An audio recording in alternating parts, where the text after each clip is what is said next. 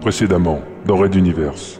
L'humanité est déchirée, alors que l'Exode, composé de plusieurs millions de personnes, vient de plonger dans la mystérieuse déchirure du temps et de l'espace que l'on nomme la passe de Magellan. Sur Materwan, la planète d'origine, une lutte de pouvoir féroce oppose le contre-amiral Pophéus et ses soldats mentaux à Monsieur R et les triades souriantes pour le poste de chancelier suprême. Enquêtant sur la découverte d'un charnier de dizaines d'agents, le lieutenant Ralato, aidé par son ancien collègue Stuffy qui vit toujours à l'intérieur de son esprit, vient de se confronter à Monsieur R, lui-même un puissant mental. Découvrant l'existence de Stuffy, R décida d'éliminer le lieutenant, mais celui-ci lui échappa, tuant ou blessant grièvement les deux disciples du politicien. Red Universe.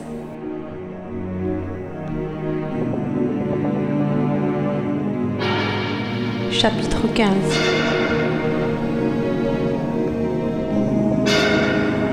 Fantôme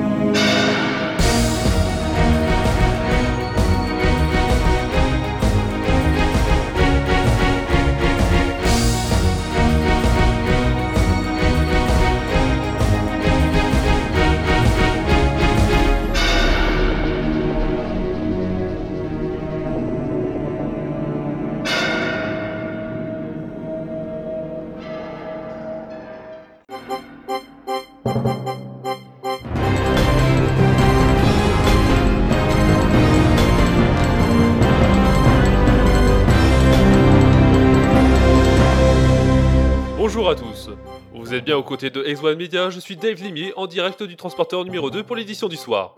Voici les titres de l'actualité. Nous sommes à votre écoute. Après plus de deux semaines de transit à l'intérieur de la base de Magellan, petit rappel sur les effets, parfois surprenants, que nous vivons tous avec leurs explications. Une épidémie sur le transporteur numéro 2 Certains de nos concitoyens sont soudain pris de folie. Interview du Dr Blame, responsable médical du vaisseau. Les communications entre les deux transporteurs en transition peuvent être éprouvantes parfois. La raison? Le laser et ses modulations.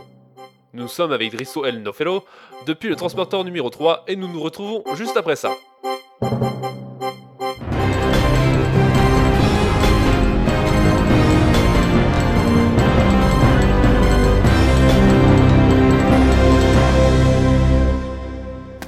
Voici Jack. Jack peut faire son footing sereinement, car il sait que s'il se blesse, son assurance prendra tout en charge. USE, tout peut arriver. Nous sommes là pour vous aider.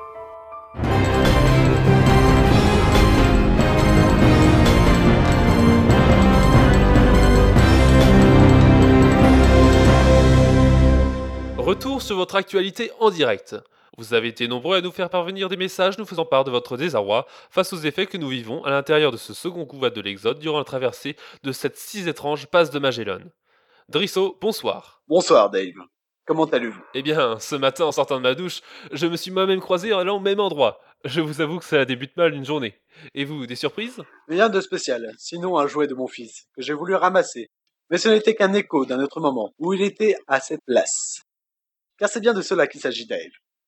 Des échos du passé, ou plus troublants, j'en conviens, du futur. Et il me semble que cela ne concerne pas seulement les hommes ou les objets, n'est-ce pas? Absolument. Les sons, la lumière, l'air, l'électricité, et j'en passe. Mais là, il ne s'agit que de choses existantes.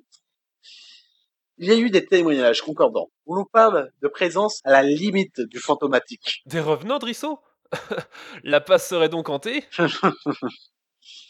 Vous êtes le digne héritier de Tenma Hosen. Dites-moi, sérieusement, on parle ici d'une sorte de rémanence de l'esprit, comme si nos souvenirs étaient également affectés par ces effets, ce qui impliquerait que cela ne se passe que dans nos têtes. Bon, d'accord. Mais alors, expliquez-moi. Pourquoi nous sommes encore tous vivants? Pourquoi notre cœur bat-il sans se tromper avec un autre corps? Nos ordinateurs calculent toujours, et vous pouvez m'entendre en ce moment sans une déformation quelconque dans la voix. Ah, justement, Dave, il y en a une, à l'instant. Pardon? Mais je n'ai rien remarqué. En effet, peut-être que l'effet de votre point de vue serait un redit de la scène autour de vous. Quelques explications s'imposent. Le problème est dû à l'absence de temps dans la passe. C'est démontré mathématiquement et reconnu unanimement. Cependant, nous ou nos machines n'existent que grâce à ce temps. Alors que se passe-t-il quand une bulle de temps entre dans une zone de non-temps? Elle se dilue Nous ne serions plus là. Elle se comporte comme une bulle d'huile dans l'eau. Elle se déforme, mais progresse, forçant vers la surface car elle est plus légère. La surface? C'est bizarre, je ne nous imaginais pas immergés. Disons que dans notre cas, la surface, c'est la sortie de la passe. Mais le fait que cette bulle de temps se dilate, se contracte et puisse avoir ce que nous appelions des sautes de forme responsables de ces échos passés futurs que nous rencontrons Eh oui, le temps n'est pas uniforme dans l'espace autour de nous. Et pourtant, elle tourne. Oui, pourtant, tout fonctionne. Mais ne vous leurrez pas. C'est grâce à une vigilance de tous les instants. Les armoires d'ordinateurs qui calculent microseconde après microseconde notre transition au travers des dimensions ont un taux d'erreur multiplié par 10 dans la passe. Les algorithmes de vérification sont redondants et réglés en conséquence et les ingénieurs ou opérateurs du poste de commandement sont sur les dents en permanence. Depuis deux semaines, leur vie est extrêmement éprouvante, plus qu'on ne l'imagine. À vous écouter, c'est une chance que nous soyons encore en vie. Disons qu'il faudrait éviter de vivre dans cette situation en permanence. Notre corps est une sorte de machine. Elle aussi a ses dérèglements. Et quelque part, nous survivons grâce à la marge de tolérance de nos cellules. Les médecins pensent que la durée de la traversée de trois semaines est un maximum à ne pas dépasser pour l'homme. Mais en fin de compte, nous n'en savons rien. Merci Drisso pour ce remarquable exposé. Alors justement, nous poursuivons sur le thème des effets induits avec cette étrange épidémie à bord du transporteur numéro 2. L'interview débutera dans quelques secondes juste après la pause.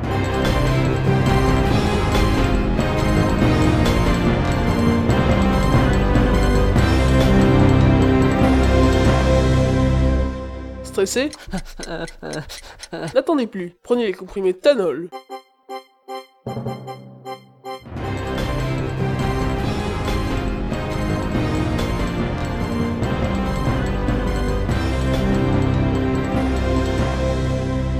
C'est le journal d'Exomédia, édition du soir. Nous entamons notre second sujet. Une étrange épidémie de ce que l'on qualifie de folie semble se répandre dans le transporteur numéro 2. Pour en parler, j'ai avec moi sur ce plateau le docteur Blame, médecin en chef de ce vaisseau. Docteur, soyez le bienvenu. Merci à vous pour votre invitation. Alors donc, pouvez-vous nous parler un peu de cette épidémie et en quoi elle est si spéciale? Je pense que rappeler la définition du mot épidémie s'impose. Une épidémie est l'augmentation du nombre de malades au-delà d'un seuil que les professionnels jugent critique. On parle d'épidémie tout autant pour les maladies causées par un pathogène comme un virus ou un bacille, mais aussi pour tous les fléaux touchant l'humanité tels que l'obésité ou cette épidémie de folie constatée sur le transporteur 2. Donc une épidémie ne signifie pas obligatoirement fièvre, toux, et etc. Non, car nous avons ici affaire à une maladie de type psychologique avec des symptômes se rapprochant de ceux de la rage. Les symptômes physiologiques constatés sont ce que l'on pourrait expliquer de façon commune comme une sorte de dégrêlement des niveaux de liquide dans le cerveau. On observe chez le patient une hyperactivité neuronale induisant des convulsions épileptiques, un manque d'appétit et une agressivité redoublée. Mais qui est donc touché? A-t-on des statistiques? Oui, je vous passe les détails statistiques, mais il s'agit surtout de la population de la cité intérieure, plutôt des adultes et des personnes âgées. Nous avons recensé très peu d'enfants ou d'adolescents parmi les patients. Mais alors, deux questions me viennent aux lèvres. Quelle est la conclusion de cette maladie et doit-on fuir les malades? C'est une nouvelle euh, peste? Les regrouper pour la sécurité de chacun, oui. Les fuir, non. Il faut pas prendre le risque de vivre avec une personne atteinte, mais les visites sont autorisées. Aucune transmission par aérosol ou par contact n'est à craindre. Comme je vous l'ai dit précédemment, nous avons affaire à une maladie psychologique avec des implications psychologiques, et seulement sur le transporteur 2. C'est assez déroutant. Et l'évolution de la maladie? La mortalité? Pour l'instant, personne n'en est mort. Au pire, peut-on déplorer quelques cas d'automutilation sévères. Nous sommes contraints de sangler ces patients à leur lit, pour leur propre bien. C'est assez dur pour les familles. Le nombre de personnes concernées augmente toujours, malheureusement. Mais les courbes semblent amorcer une stabilisation de nombre de cas. Je ne peux malheureusement en dire plus pour l'instant. Des conseils pour nos multispectateurs? N'hésitez pas à nous consulter au moindre doute. Plus le patient est pris en charge tôt, mieux ce sera pour lui. Nous vous tiendrons bien sûr informés des événements. Ce n'est guère encourageant tout cela, docteur. La passe de Magellan n'a jamais été traversée par une telle quantité d'hommes et de femmes au cours du même voyage. Il fallait s'attendre à rencontrer des difficultés et en voici une. Peut-être que les convois précédents ont déjà rencontré cette épidémie, ou autre chose de pire encore. Nous ne le saurons qu'à l'arrivée, et nous comparerons nos expériences. Docteur Blame, merci. Nous vous laissons retourner à vos patients et bonne chance au nom de toute l'équipe d'Exo Media, ainsi que de nos multispectateurs qui, j'en suis certain, n'ont rien raté de votre intervention. Merci à eux et merci à vous. Et n'oubliez pas, consultez. C'est dit. Je crois que le message est passé. Un dernier sujet après cet intermède publicitaire qui, à Exo Media, nous concerne tout autant que vous. Les communications entre les vaisseaux. Ne zappez pas. Cessez de pâlir devant tout le monde et offrez-vous une cure de lumière au Lumarium Vitali. Une séance chez Vitali. Repartez en belly.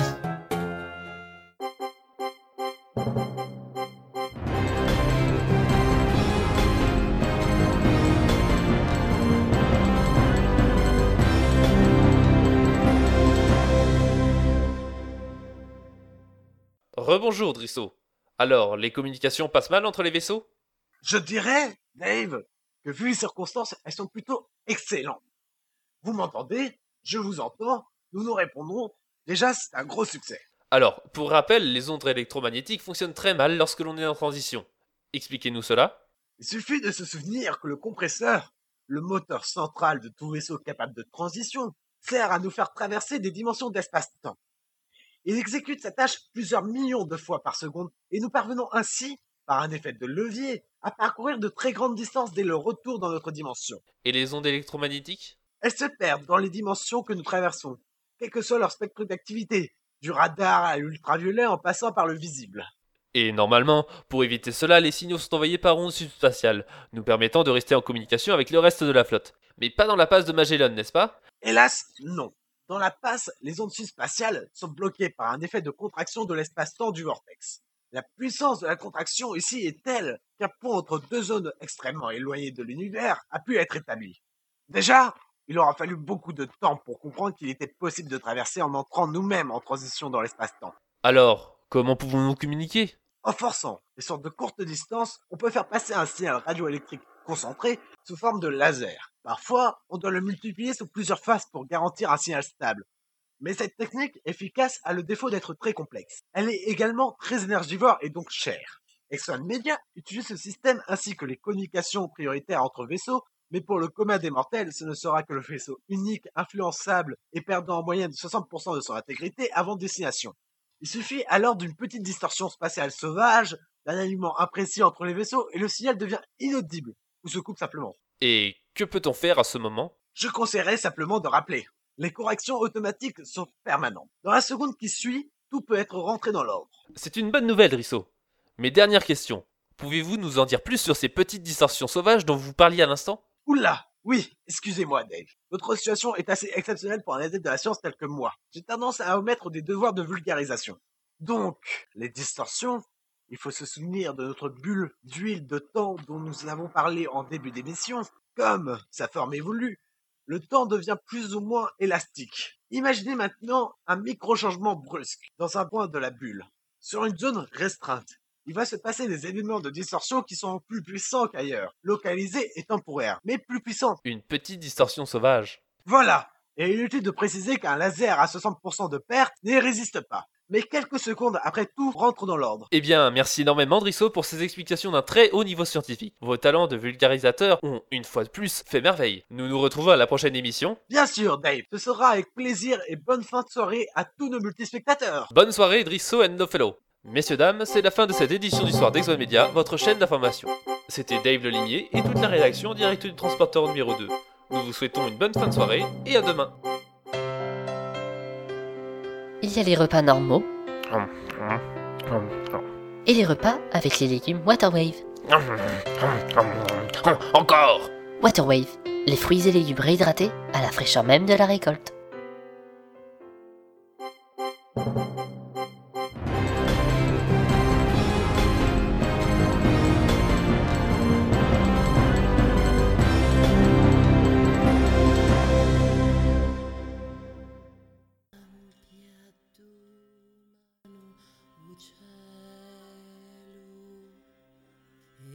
Les deux fragments trônaient sur leur socle au milieu de la pièce, séparés de quelques dizaines de centimètres et de plusieurs couches de verre, câbles, senseurs et capteurs de toutes sortes. Monsieur Werneck Runta, commandant de ce transporteur, éprouvait toujours cette désagréable sensation quand il se trouvait proche des artefacts, une sorte d'appréhension face à l'avenir. Car ces morceaux d'un métal parfaitement inconnu, identiques de par leur courbure ou le tracé des nervures sous-jacentes à la surface, ont été usinés en un lieu méconnu et retrouvés chacun à plusieurs semaines de transition de Magellan mais pas du même côté de la passe. Le premier provenait du reste de fuselage d'un appareil non identifié que le général Décembre et plusieurs chasseurs avaient affronté autour de Vegas 4, la planète gazeuse connue pour ses réserves de lithium emprisonnées dans les glaces en orbite. Une gigantesque explosion et un croiseur avaient été nécessaires pour en venir à bout. Et encore, on ignorait si l'engin inconnu n'avait pas réussi à s'en sortir malgré tout, grâce à cette fabuleuse technique de micro-transition lui permettant de bondir instantanément sur quelques kilomètres, ce qui était actuellement une technologie hors de portée des connaissances humaines connues. Le second artefact lui avait été offert par le marchand Brotto sur la station Pignata Grande en échange d'une place à bord de l'Exode. Son origine proviendrait du site d'un crash sur une montagne d'une planète proche d'une soi-disant nébuleuse glacée à deux semaines de transition après la passe. Ce n'était malheureusement pas la direction de la flotte, Runta aurait pourtant aimé aller y jeter un œil. Broto leur avait également parlé d'une pierre spéciale et présenté une esquisse pour preuve, un minerai capable de concentrer les ondes mentales. Quelque chose entre le réservoir et la caisse de résonance, mais sans mental sous la main, difficile de confirmer cette affirmation. Le professeur Schwarzkopf était responsable de l'étude, classée secrète, des deux fragments et poursuivait assidûment ses recherches depuis qu'il avait rejoint l'Exode sur Pignatal Grande. Ces résultats permettaient de définir les contours d'une nouvelle matière qui, une fois raffinée, obtiendrait les caractéristiques de souplesse, résistance et légèreté propres aux artefacts. Et ces fameuses propriétés psychosensibles pourraient y trouver une utilité de choix. Mais laquelle? C'est encore un mystère, commandant, mais les effets de la traversée de la passe y apportent un éclairage nouveau. C'est-à-dire? En fait, il nous a fallu du temps pour nous en rendre compte. Vous savez que la passe influe sur l'esprit humain où elle semble trouver une sorte de résonance produisant des résurgences du passé. Eh bien, on dirait qu'une variante de cet effet s'applique également à nos artefacts. Regardez ces enregistrements effectués hier et ce matin. Le petit moniteur dans l'angle s'alluma sur une pression du savant. Les yeux écarquillés, Runta observa la scène se déroulant sous ses yeux, puis la suivante, avant que le savant ne relâchât la pression, éteignant l'écran. Le politicien était proprement médusé par ce qu'il venait de voir. Son intuition sur ces fragments inconnus se confirmait de jour en jour. Une ancienne citation lui revint naturellement à l'esprit. Mais jusqu'où allons-nous plonger? À quelle réalité obsolète nous raccrochons-nous dans le vain espoir de satisfaire notre désir d'inertie? Vous connaissez les mémoires incomplètes du roi Magnam IV. Je pensais que seuls quelques initiés y avaient accès. Et j'en fais partie, professeur. Qui est au courant de ceci? Mon assistant en chef, le docteur Quentin. Attendez, euh... Charles Comme pratiquement personne ici n'est au courant des implications, je lui ai demandé de tenir cela secret. euh, avant que nous vous mettions au courant, bien sûr. Vous avez bien fait. Peut-on lui faire confiance? Je n'ai recruté que des collaborateurs discrets et habiles. La confiance ne viendra qu'avec le temps. C'est pour cela que toute l'organisation de l'équipe est cloisonnée. Ah, Charles, vous connaissez M. Runta, le commandant de ce transporteur. Oui, docteur. Monsieur Runta, c'est un honneur que de travailler à cette passionnante étude. La poigne était ferme, le regard jeune et quelque peu enfiévré. Le grand garçon qui faisait face à Vernec respirait l'enfant aux prises avec un passionnant nouveau jouet. Dans un premier temps, cela suffira. Restait à confirmer qu'il ne serait pas loquace. Merci, docteur Quentin. C'est donc vous qui étiez présent lors de ces manifestations? Oui, commandant. Et vous étiez seul? L'heure était tardive pour la première manifestation, et j'étais le dernier sur place. J'ai tout de suite contacté le professeur Schwarzkopf, et nous avons décidé de mettre ces images sous CD. Celle de ce matin s'est déroulée à huis clos. Je ne l'ai encore divulguée à personne. Parfait, docteur. Continuez comme cela. Toutes les informations de ce laboratoire sont placées sous le sceau de la confidentialité. Le moindre manquement sera considéré comme un acte de trahison envers la flotte, et passible d'emprisonnement et mise à l'écart immédiat. Sommes-nous d'accord? L'autre blêmit devant la menace à peine voilée de son commandant. Et oui, ce n'était pas un jeu en fin de compte. Euh, bien évidemment que je comprends, commandant. Mais je vous assure que je suis resté muet. Je n'en ai parlé à personne. Parfait, alors tous les deux, donnez-moi une hypothèse. Cela va-t-il se reproduire souvent Et pourquoi maintenant, Schwarzkopf Nous avons pensé aux distorsions sauvages, et elles sont plus fréquentes maintenant qu'au début de la traversée. Et il est possible que certaines influent sur ce psycho-effet. En tout cas, pour l'instant, il ne s'est rien produit de fâcheux. Mais, mais il y a de grandes chances pour que cela se reproduise. Donc ne lésinons pas. Fermez cette salle et emménagez dans celle à côté. Que les instruments d'enregistrement sensibles soient sous votre seul accès. Et qu'il y ait en permanence l'un de vous deux pour évacuer la pièce et fermer si cela se reproduisait. Le secret doit être gardé impérativement. J'espère m'être bien fait comprendre. Les deux acquiescèrent. Pas besoin d'en dire plus. Schwarzkopf savait quelles étaient les implications finales de ces découvertes, et l'autre semblait assez intimidé pour rester dans le rang. Bon, l'heure de son rendez-vous quotidien avec sa sœur approchait, il donna congé aux deux savants et s'éloigna du laboratoire, en direction de son bureau. Quand Magenam IV rédigeait ses mémoires, pensait-il à ses artefacts? Runta ne réussit pas à esquisser un sourire sur sa boutade. Il referma la porte de son bureau, fit quelques pas dans la pièce et s'arrêta. Seul le tic-tac lancinant de l'horloge murale de son père émettait un bruit, le reste étant plongé dans un silence absolu. Verneck fonctionnait à la sensibilité, et en politique c'est extrêmement important de savoir ressentir les choses. Cela permet de revoir ses stratégies en fonction du moment, des gens, ou des évolutions des situations quelles qu'elles soient. Et ici, flottait dans l'air un quelque chose d'inhabituel. Il y a longtemps maintenant, alors que l'exode ne s'était pas encore élancé dans l'espace profond, cette pièce avait servi de théâtre à une situation où la sensibilité et le sang-froid furent ses seules armes. Ce soir, de nouveau, une sorte d'oppression, un je ne sais quoi dans l'air éveillait les sens alertes du politicien.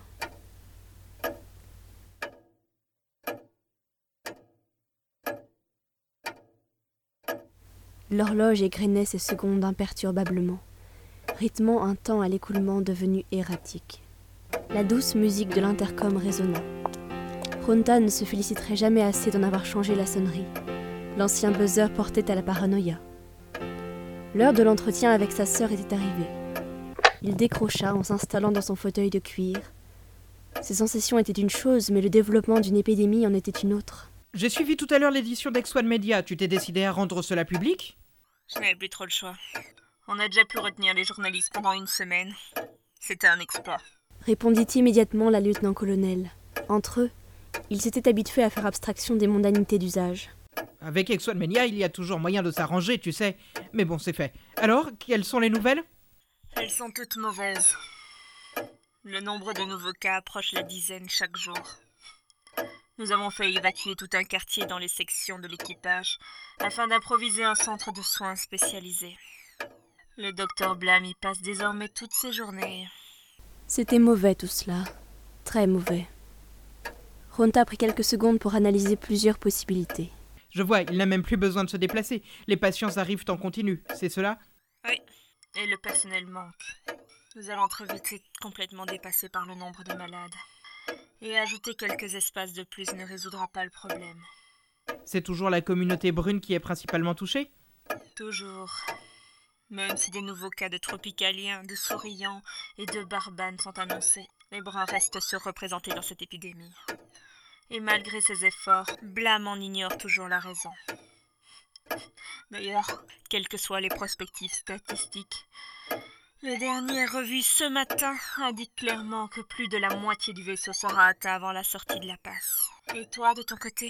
Rien Aucun cas C'en est absolument incompréhensible. Mon médecin en chef a étudié les données que tu nous as communiquées et il arrive aux mêmes conclusions que tes équipes. Ce n'est ni un virus ni un bacille, tout serait psychologique. Une épidémie de rage psychotique, il n'avait jamais vu cela. Et tes bras? On tente discrètement de resserrer les mailles de la surveillance médicale autour d'eux, mais on ne trouve aucune trace d'épidémie. Répondit le politicien, à la limite du découragement. D'un côté, il ne pouvait que se féliciter d'une absence d'épidémie dans ses rangs, mais d'un autre, il allait devoir assister sa sœur et son transporteur à distance, sans jamais pouvoir intervenir ou étudier un cas sur place. Onawan enchaîna. Elle aussi sentait qu'à part un soutien moral, l'autre transporteur ne pourrait guère lui être utile. Blam est en train de faire une nouvelle batterie d'analyse. Elle porte sur l'air ambiant et l'air présent dans les poumons des malades. Peut-être une piste. Mais franchement, Verneck, d'un point de vue strictement opérationnel, je ne vois pas beaucoup d'alternatives à mon plan.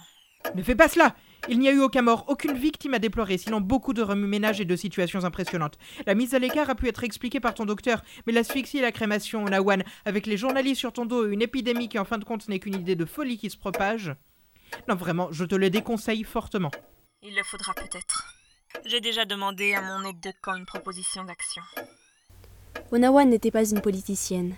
C'était une militaire comme le général Décembre. Ces gens-là ignoraient les implications futures de leurs décisions. Et celles découlant de ce genre d'action seraient dévastatrices, pas seulement pour le transporteur numéro 2. Bon, écoute, j'ai une équipe médicale qui peut faire tout un pool de recherche en liaison permanente avec tes équipes et mes ingénieurs déploient en ce moment plusieurs nouveaux réseaux laser entre nos vaisseaux. N'envisage aucune action extrême de par toi-même, petite sœur. Travaillons ensemble. On pourra trouver une solution. Fais-moi confiance. Tes paroles sont réconfortantes, Verneck. Mais tu n'es pas ici, au cœur de l'épidémie. Déjà, certains groupes se forment pour chercher les bruns qui se baladeraient seuls dans les rues de la cité intérieure. Malgré le filtrage des informations, il y a des fuites. Si ma méthode n'enraye pas la maladie, peut-être au moins pourra-t-elle m'éviter un déferlement de xénophobie à l'intérieur de mon transporteur. Verneck se prit le visage entre les mains. Le pire était qu'elle avait raison. À ne pas vouloir se faire déborder par la maladie, on risquait de se faire déborder par les communautés. Le colonel Sterling Price avait déjà eu un problème semblable sur son transporteur, et tous les commandants avaient été avertis. Les communautés s'enflamment très vite. Il faut y apporter une attention toute particulière, sous peine de faire face à des émeutes urbaines. Je ne sais que te dire de plus pour l'instant. Rendez-vous demain. Mes poules médicaux vont prendre contact avec tes équipes tout à l'heure. Bon courage à toi et fais attention. Merci. À demain. Onawan, terminé. Runta se laissa aller dans son fauteuil de cuir épais, levant les yeux au plafond. Sur les bords de son angle de vision, il devinait la photo jaunie accrochée à l'horloge. Son père, la pipe au bec, tenait enlacé sous chaque bras sa fille et son fils Vernec. Papa, qu'est-ce que tu penserais de tout cela? Mais son père n'en pensait plus rien. Il était mort assassiné, sans même comprendre ce qui lui arrivait. Assez de sentimentalisme. Le politicien appuya sur le contacteur pour aviser la section médicale de crise de lancer l'état d'urgence.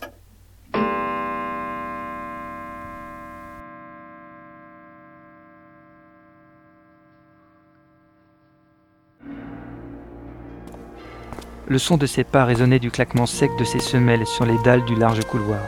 Les miliciens en faction, à l'entrée de la double porte blindée, se figèrent au garde à vous, alors que passait le commandant de leur transporteur, le lieutenant-colonel Onawan. La petite femme aux cheveux courts pouvait paraître fluette à tout mauvais observateur masculin qui ne serait attiré que par les formes pulpeuses ou les couleurs outrancières. Pourtant, l'absence de maquillage ou le strict uniforme d'officier n'aurait su faire oublier son port droit, sa tête dressée au visage sévère et surtout son regard frondeur où deux yeux brûlaient d'intelligence. Une fois passé l'entrée, l'ambiance déjà lourde du transporteur se changeait en quelque chose d'encore plus étrange. Des regards affolés, des cris étouffés, des sanglots. Dans tous les compartiments qui s'alignaient, on pouvait apercevoir 20, 30 patients sanglés à des civières superposées, autour desquels du personnel soignant ajustait des doses de calmants ou la solidité des lanières de cuir. Il faudrait réfléchir assez vite à une solution, sous peine de se retrouver à court de calmants devant une population enragée et ultra-violente. L'odeur de propreté parfumée de l'eau de Javel cachait mal celle derrière, d'urine, de sel, de transpiration et de peur. On lui indiqua où trouver le docteur Blam, son médecin en chef, au milieu des couloirs, porte sas et conduite en tout genre. Depuis qu'elle avait décidé de concentrer les soins portés aux malades dans cette zone des quartiers de l'équipage, on n'avait pas cessé d'y ajouter de nouvelles parties des quartiers adjacents ou même de ponts contigus. Mais malgré ce semblant d'improvisation, Onawan s'était bien gardé de multiplier les points d'entrée. Avec le renfort des équipes de maintenance, elle avait délibérément soudé tous les passages vers l'extérieur, ne conservant que la double porte blindée qu'elle venait de franchir plus tôt. Si on devait en arriver à la mise en quarantaine de cet endroit, il n'y avait pas d'autre solution. Au détour d'un petit corridor, encore réservé quelques jours plus tôt à l'administration de ce que l'on pouvait bien appeler hôpital ou camp de regroupement, elle découvrit son médecin en chef, un genou au sol, il tentait de calmer deux petites filles en larmes. Derrière lui, une femme, endormie sur une civière, s'y faisait solidement sangler par quelques robustes infirmières. L'une des petites filles présentait une trace de morsure, tandis que l'autre avait un bandage au bras. Découvrant le commandant, il confia les enfants au personnel et enjoint son supérieur à le suivre vers son centre de recherche. On sentait Blâme, fatigué, là, nous avons encore déménagé et les deux nouveaux blocs que vous nous avez assignés seront pleins d'ici une journée ou deux. Le nouveau centre de recherche est de ce côté. Vous devriez rapprocher votre personnel de l'entrée, docteur. C'est un conseil qui peut s'avérer utile. Pour le jour où vous déciderez de passer tout le monde au chalumeau, non, commandant. J'ai déjà décidé il y a longtemps de donner ma vie pour mes patients. Ce n'est pas maintenant que je vais les abandonner. Onawan eut un pincement au cœur devant ce courageux praticien. Avant le début de l'épidémie, elle ne le voyait que comme un gros joufflu débonnaire, peu enclin à attirer l'estime sur lui-même. Depuis, elle avait découvert dans les archives qu'il s'était héroïquement conduit lors de l'assaut pirate qui avait tant marqué les chairs et les âmes des habitants de ce transporteur. Jusqu'au vaisseau lui-même, les couches de peinture n'avaient pas pu effacer l'odeur de la poudre ou les impacts des canons.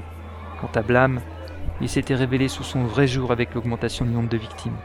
Et le voici maintenant, s'érigeant en protecteur au péril de sa vie.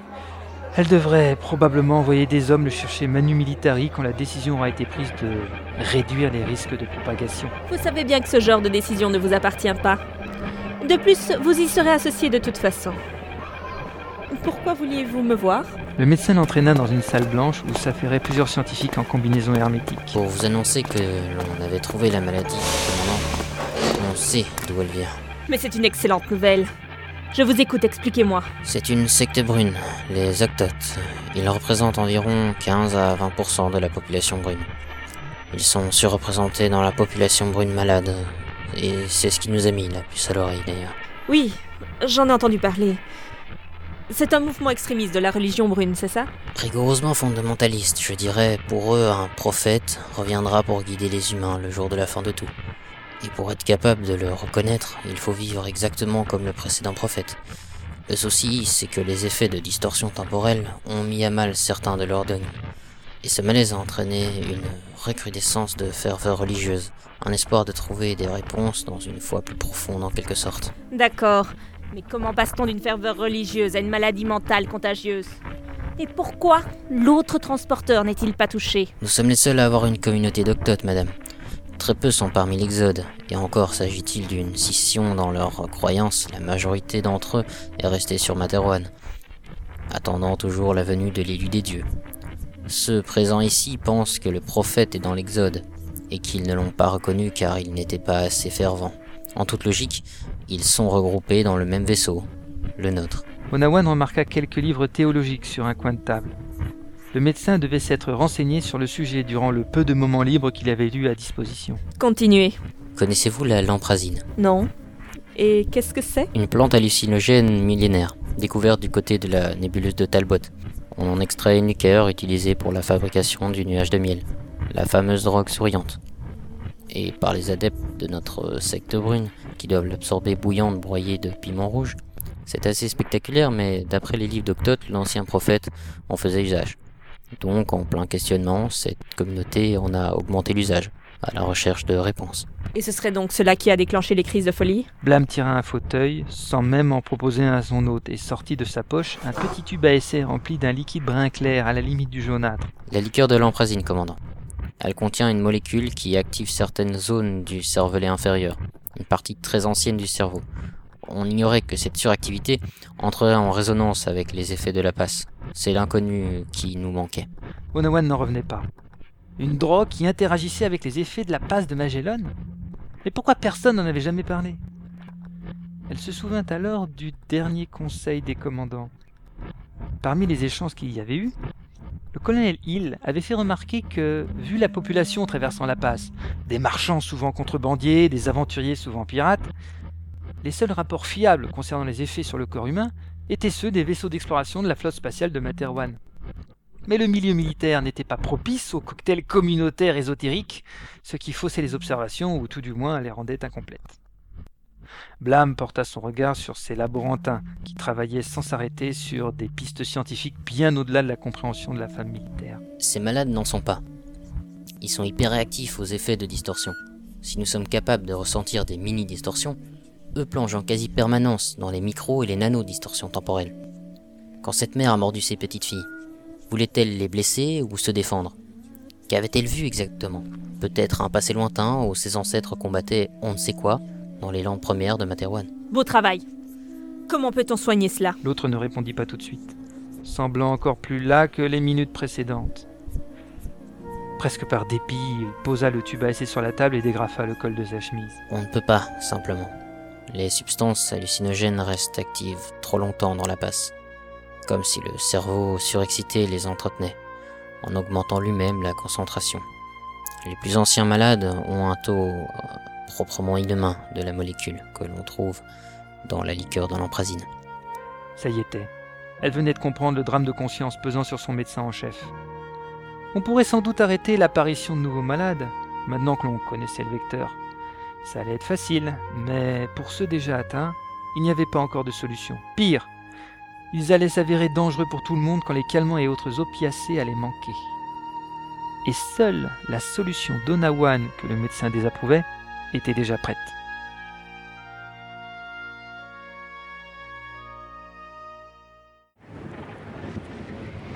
Materwan Centrum. Le feu crépitait dans l'âtre de la cheminée du salon. Dehors, une pluie fine ruisselait sur les carreaux de la grande vitre, tandis que le serveur apportait déjà le thé au jasmin qui allait embaumer la pièce.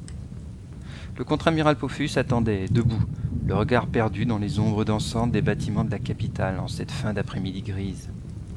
Calande était en retard. Ce n'était encore jamais arrivé. À cet instant, justement, la porte s'ouvrit sur la petite femme, le bas de son pantalon encore humide. Veuillez m'excuser, Angilbe. Les embouteillages de cette fin de semaine m'ont prise au dépourvu. J'espère que votre attente n'a pas été trop longue. Non. Je vois que vous avez précédé mes petites manies. Merci pour le thé. Asseyons-nous, je vous en prie. La psychologue ne laissait rien transparaître d'un quelconque trouble ou appréhension. Peut-être qu'il ne s'agissait que d'un banal retard, comme elle le prétendait, mais tout en s'installant dans le fauteuil face à elle, Pophéus ne pouvait s'empêcher de se poser des questions. Avez-vous reçu les résultats des analyses que vous m'aviez demandées Tout à fait. Ils sont conformes à ce que j'attendais. Et vous attendiez quoi exactement Ce retard l'intriguait au plus haut point. Dans les milieux du pouvoir, les plus infimes indices de trahison pouvaient se trouver dans d'anodins événements tels que celui-ci. Peut-être avait-elle été contactée par un de ses ennemis qui l'avait d'une manière ou d'une autre transformée en espionne peut-être que les résultats de l'analyse avaient été si graves qu'elle n'osait pas en parler de peur de perturber leur future séance, voire les annuler et perdre ainsi un joli pactole Non. Calandroré n'était pas de ce genre-là, il le savait. Si elle lui cachait quelque chose, ce ne serait que pour son bien à lui, même s'il appréhendait cette idée de faire confiance à quelqu'un. Angilbe, arrêtez de me dévisager comme cela. Ce n'était qu'un simple retard. Inutile de tourner et retourner le problème dans votre tête. Qu'est-ce qui vous dit que je pensais à cela? Votre manière de me regarder. Il n'y a que deux circonstances où l'on observe une personne de cette manière. Et la seconde est un grand doute renfermé. Dans mon monde, ce genre de choses arrive plus souvent qu'on ne le pense. Soit, je vous crois. Tâchez à l'avenir de prévenir pour tout retard. Comme il vous plaira. Mais puisque l'on parle de cela, savez-vous quelle est la première circonstance où l'on regarde une personne comme vous venez de le faire? Une antipathie profonde Hum, Presque. Un amoureux transi. C'est l'autre face de la médaille. Un morceau de bois claqua dans le foyer, projetant de petits morceaux rougeoyants un peu partout autour des braises. Pophéus plongea son regard dans les flammes. Cela faisait longtemps qu'il n'avait pas été surpris ainsi par une réponse. Une fois de plus, cette femme savait le décontenancer. Ses mains, toujours glacées par le passé, avaient retrouvé un peu de leur chaleur ces dernières semaines, au point que ses mignons ne tressaillaient plus aux premières caresses. Non, je peux vous assurer qu'il ne s'agit pas de ce genre de circonstances. Fort heureusement. Nous ne pourrions poursuivre nos séances sinon. Parlez-moi un peu de vos relations sentimentales, Angile. Est-ce vraiment utile? Il n'y a personne, point. Je suis un célibataire endurci. Aucune relation, même éphémère? Les humains sont plutôt sociaux en général. Une présence peut souvent aider à accepter le quotidien. Je ne suis pas fait du même métal que les autres, Calande. Croyez-moi. Hmm. La jeune femme griffonna quelques notes sur son calepin. Comment pouvait-il lui avouer qu'il passait plusieurs nuits par semaine avec de jeunes garçons tout juste pubères complètement drogués, qui les faisaient exécuter et disparaître au petit matin? Pire, il lui arrivait de les étrangler, les étouffer. Personnellement, cela décuplait ses orgasmes. Quoique moins souvent qu'il l'aurait voulu. Légalement, il serait du devoir de la psychologue de le dénoncer, et plus jamais il ne pourrait la revoir. Non, c'était hors de question qu'elle sache quoi que ce soit sur ce sujet. Vraiment, je vous assure, je n'aime pas la chair, c'est ainsi. Pas même les jeunes garçons Une bourrasque souffla quelques secondes sa colère dehors, apesantissant par contraste l'atmosphère de la pièce. Elle l'avait dit comme ça, comme si de rien n'était. Comme une simple information qu'il suffisait de noter sur une feuille de papier. Ses doigts osseux serraient le cuir du fauteuil, les veines saillant sur le haut de ses mains, et il devait déjà s'empourprer comme un. un enfant pris en faute. Je, je ne vous permets pas. Ce n'est pas une honte, Angilbe.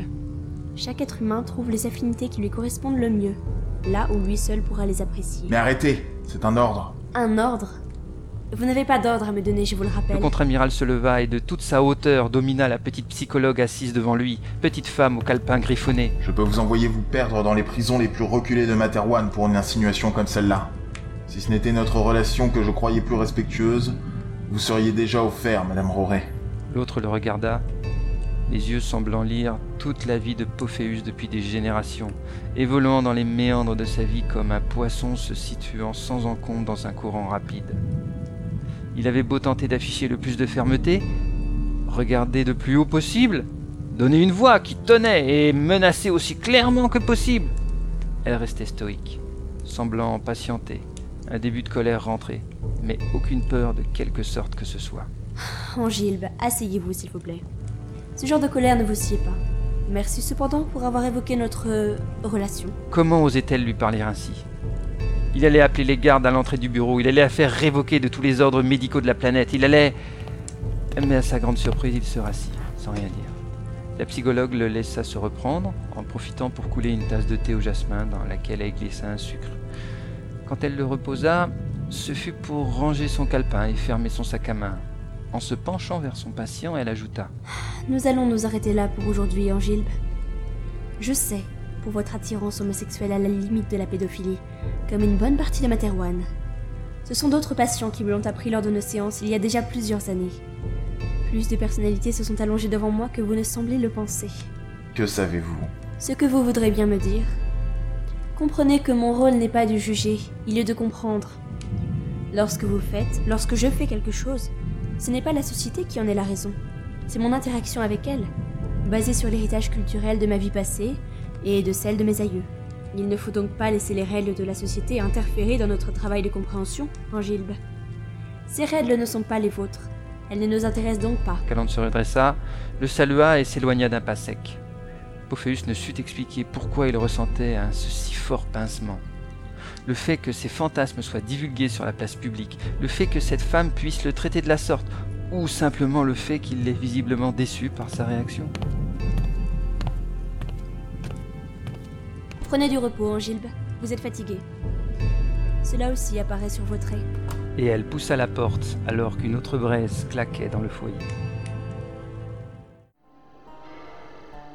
Sur TB01, la géante gazeuse au cœur de la nébuleuse de Talbot, le centre culturel et financier des triades souriantes et du lithium, Ralato vivait un moment assez déconcertant.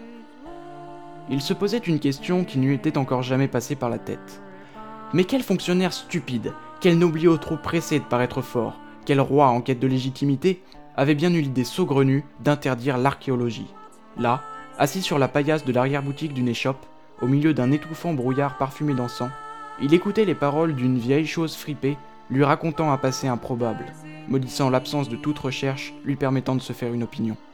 Lorsqu'on était venu le récupérer à la limite de l'asphyxie sur la plateforme échouée, son premier ordre avait été de décréter la loi martiale sur toute la planète.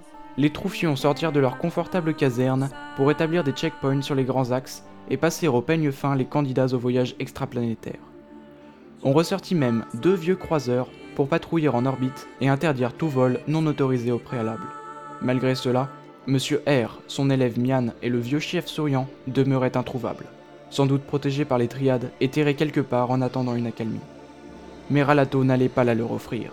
Fort d'un ordre de mission spécial signé de la main même du contre-amiral Pophéus, il entreprit de frapper au cœur de la fourmilière. Les trafics de nuages de miel et de lithium de contrebande. J'adore quand tu fais ton justicier, mon grand Ralato. Tu as beau jouer les fachos de bas étage, c'est ce premier rôle qui te convient le mieux. Stuffy était un ancien collègue, un ami avec lequel il s'était déchiré, tous deux ayant choisi un camp opposé. Maintenant liés involontairement par l'esprit, les deux hommes avaient fini par se retrouver, faisant front commun face aux redoutables triades et à Monsieur R, le mental membre du Conseil de la Révolution et postulant au titre de chancelier suprême de Materwan. Ils avaient directement guidé les perquisitions, les coups de main et les poses de scellés. De mémoire de souriant, Jamais un tel ouragan ne s'était déchaîné dans le cœur historique de leur communauté. Les interrogatoires succédaient aux arrestations, et pour la première fois depuis bien longtemps, les gros et gras patrons de la pègre du lithium prirent peur. Le lieutenant n'hésitait pas à faire appel à ses sondes mentales, qui, démultipliées par les interventions de Stuffy, ne permettaient plus à aucun secret de leur échapper, même sous Boramol, la molécule antimanteau. Ouais, et c'est là qu'on a découvert le premier poteau rose, le coup des anciens tunnels abandonnés dans les rochers flottants. Ceci dit entre nous, ce n'était pas bête du tout d'y dissimuler des marchandises. Et là encore, tu ne m'as pas écouté. Monsieur a préféré la manière forte avec tambours et trompettes, histoire d'épater la galerie. Stuffy, toujours à intervenir avec ses remontrances de vieille mamie. Quand on voit l'accueil qu'on nous y a réservé, c'était même insuffisant. Tu te souviens des lance-flammes qu'on a dû improviser pour en finir avec cette tarée? Pour protéger leur butin, ils avaient mis les plus fanatiques et leurs troupes d'élite. Mais c'est qu'il y en avait pour des milliards là-dedans. Des kilomètres de galeries remplies de bidons de nuages de miel et de lithium camouflés sous des appellations plus fantaisistes les unes que les autres. Ah oui, tu te souviens de ceux référencés comme hors liquide? C'est impossible qu'un quelconque douanier puisse laisser passer ça sans vérifier.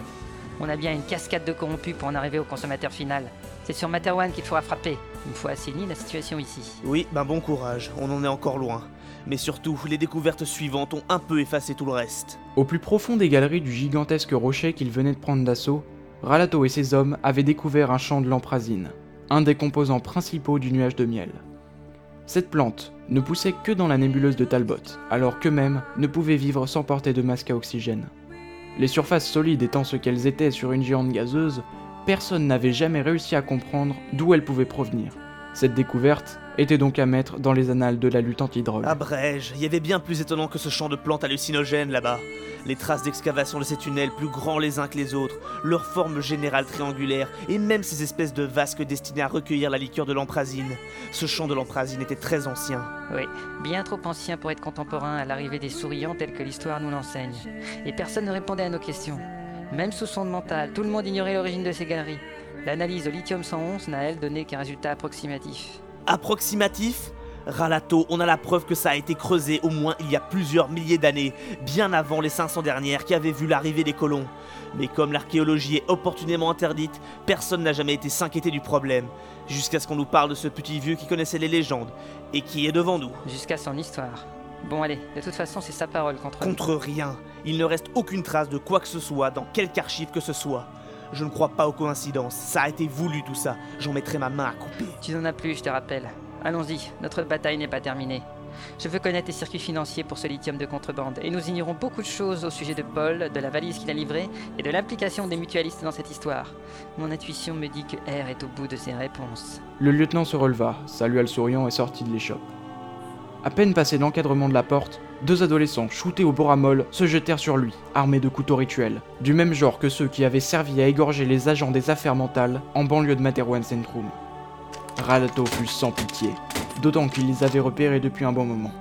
À force d'en attenter à sa vie, il en venait à développer un ressentiment anti-souriant viscéral. Et le petit vieux, on en fait quoi? Demanda Stuffy, une pointe d'angoisse dans la voix. Même si l'excitation du combat plaisait à l'ancien agent des forces mentales de Materwan, il n'était pas un tueur de sang-froid, contrairement à Ralato. On le fera arrêter, mais je veux le garder sous la main.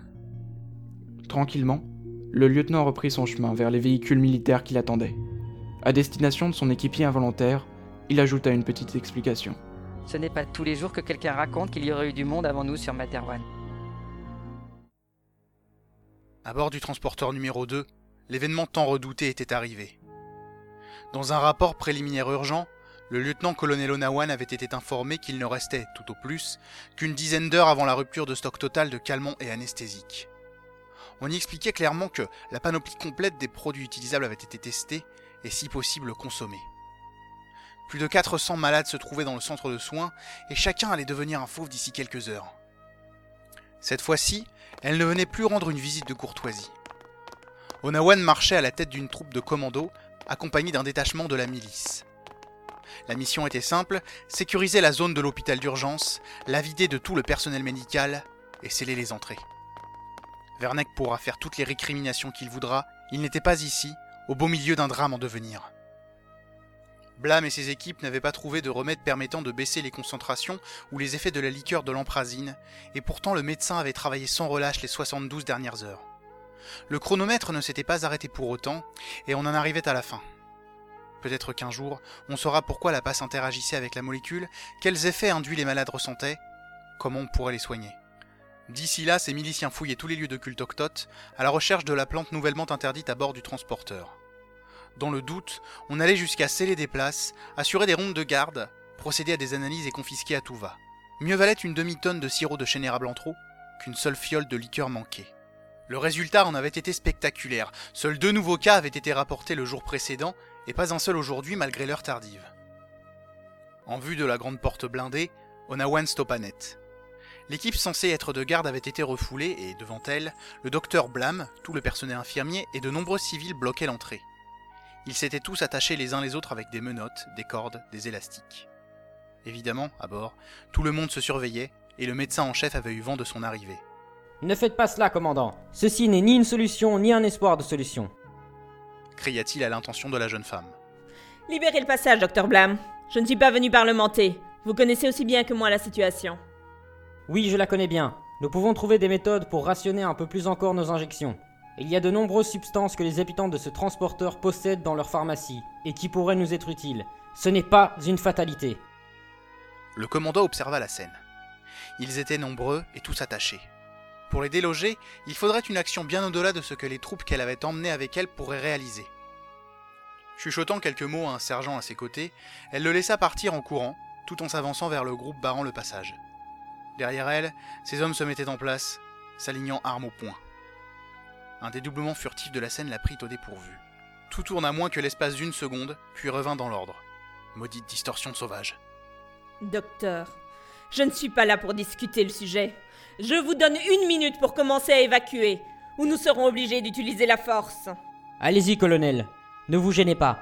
Envoyez-nous vos chiens de garde. Je suis certain que cela intéressera les journalistes qui nous filment en ce moment. Dans la direction indiquée par le médecin, on pouvait voir plusieurs caméras qui filmaient sans doute en direct, retransmettant la scène vers les deux transporteurs. Verneck était très certainement déjà en train d'essayer de la joindre. Faire saisir le matériel et arrêter les journalistes Difficile à justifier, même si l'idée lui plaisait bien. Non, ce rusé de blâme avait bien calculé son coup, et il ne restait plus beaucoup d'options. Elle s'approcha de lui, faisant un geste d'apaisement aux soldats derrière elle. Que voulez-vous? Vous savez bien que les solutions que vous proposez reposent sur des hypothèses et des suppositions. D'autres malades arriveront encore les prochains jours malgré nos efforts. Ne devrait-on pas garder nos derniers stocks pour tenter de les sauver, eux, plutôt que de les dilapider avec les condamnés? L'autre avait senti que la militaire tentait de trouver une solution sans heurts. S'il arrivait à la convaincre, ce serait gagné. Mon commandant, il est de notre devoir à tous deux de protéger les exodés. Mourir entre ces murs de métal n'est pas une destinée acceptable pour eux. Elle ne devrait pas l'être pour vous non plus. Dans huit jours, nous arriverons à destination. Huit petites journées avec un nombre de nouveaux malades qui sera très réduit. Les réserves d'opiacés de notre vaisseau ne sont pas une hypothèse. Déjà, on m'a rapporté une caisse de morphine cachée chez une famille de drogués. Elle peut nous faire tenir une demi-journée supplémentaire, à elle toute seule. Et après Quand on ne trouvera même plus un sucre à diluer dans les poches de glucose de vos patients, qu'arrivera-t-il? L'autre avança d'un pas, son visage à quelques centimètres de celui de Nawan. Baissant la voix d'un ton, à la limite du chuchotement, il ajouta. Je sais que vous avez mobilisé les quelques caisses de gaz incapacitants de l'armurerie. Correctement utilisées, nous pourrions gagner plusieurs jours. C'est possible, commandant. L'expression du lieutenant-colonel changea subtilement. Le praticien savait qu'elle avait confiance en lui, et il jouait là-dessus. On ne pouvait décemment pas mettre en danger tout le personnel médical du vaisseau avec une attaque en force. Surtout pas sur ce vaisseau, pas après ce que tous avaient vécu ici. Je vais vous donner quelques jours supplémentaires, Blâme. Ne les gâchez pas. Puis, se retournant vers ses troupes, elle ajouta. Armes aux pieds, formez deux rangées et sécurisez le couloir. Puis elle s'éloigna. Le docteur Blâme se précipita pour ouvrir ses menottes, montrant l'exemple à tous les manifestants. Le commandant nous laisse un sursis. Libérez le passage, nous avons du travail. Une nouvelle distorsion fit apparaître fugitivement un soldat masqué courant vers eux, il s'évanouit dans les terres presque aussi vite. D'abord surpris, tous rirent de bon cœur devant l'apparition. Il fallut plusieurs minutes pour que tout le monde soit détaché, et encore plusieurs pour que le groupe entier se soit dispersé. Déjà le médecin et ses assistants se dirigeaient vers le laboratoire, échafaudant des théories tout en marchant.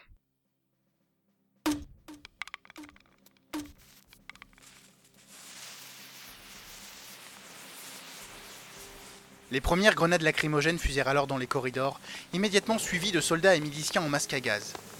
Dès les premières secondes, un détachement de cinq militaires les plaquèrent au sol et ils furent traînés vers la grande sortie. Ses yeux le brûlaient, la fumée incapacitante prenait à la gorge tout le monde et des scènes semblables se déroulaient dans tout l'hôpital d'urgence. La résistance était faible, ridicule. Que pourraient faire des infirmières ou des médecins en plein brouillard lacrymogène face à des soldats entraînés et bien équipés? Tout le monde était pris au dépourvu. À l'extérieur de la zone médicale, on avait fait avancer une série de véhicules de transport destinés à l'évacuation. Devant celui où l'on emmenait Blâme, se trouvait Onawan, Martial. Vous m'avez dit que. un délai. Tenta-t-il de bredouiller au milieu de ses larmes et de ses poumons brûlants. J'ai menti, docteur. La sécurité de ce transporteur est en jeu, il n'est pas question d'honneur ou de parole. Vous comprendrez peut-être un jour. On vous a assigné un nouveau centre et une section spéciale s'occupe en ce moment du contenu de votre laboratoire. Nous nous reverrons plus tard. Allez-y. Les deux soldats qui maintenaient le médecin le montèrent à l'arrière du véhicule, prenant bien soin de s'asseoir de chacun de ses côtés. Onawan regardait les journalistes filmant la scène, avidement. Il jubilait presque. qu'il filme bien tout et que le message passe clair dans toutes les communautés. L'ordre régnera sur le transporteur numéro 2, quel qu'en soit le prix. Elle regarda sa montre. Dans 12 minutes, les équipes de maintenance arriveront pour souder l'entrée. Puis on évacuera tout le personnel non indispensable et on apportera les redoutables cartouches de CX, un gaz militaire incapacitant. Encore 12 petites minutes.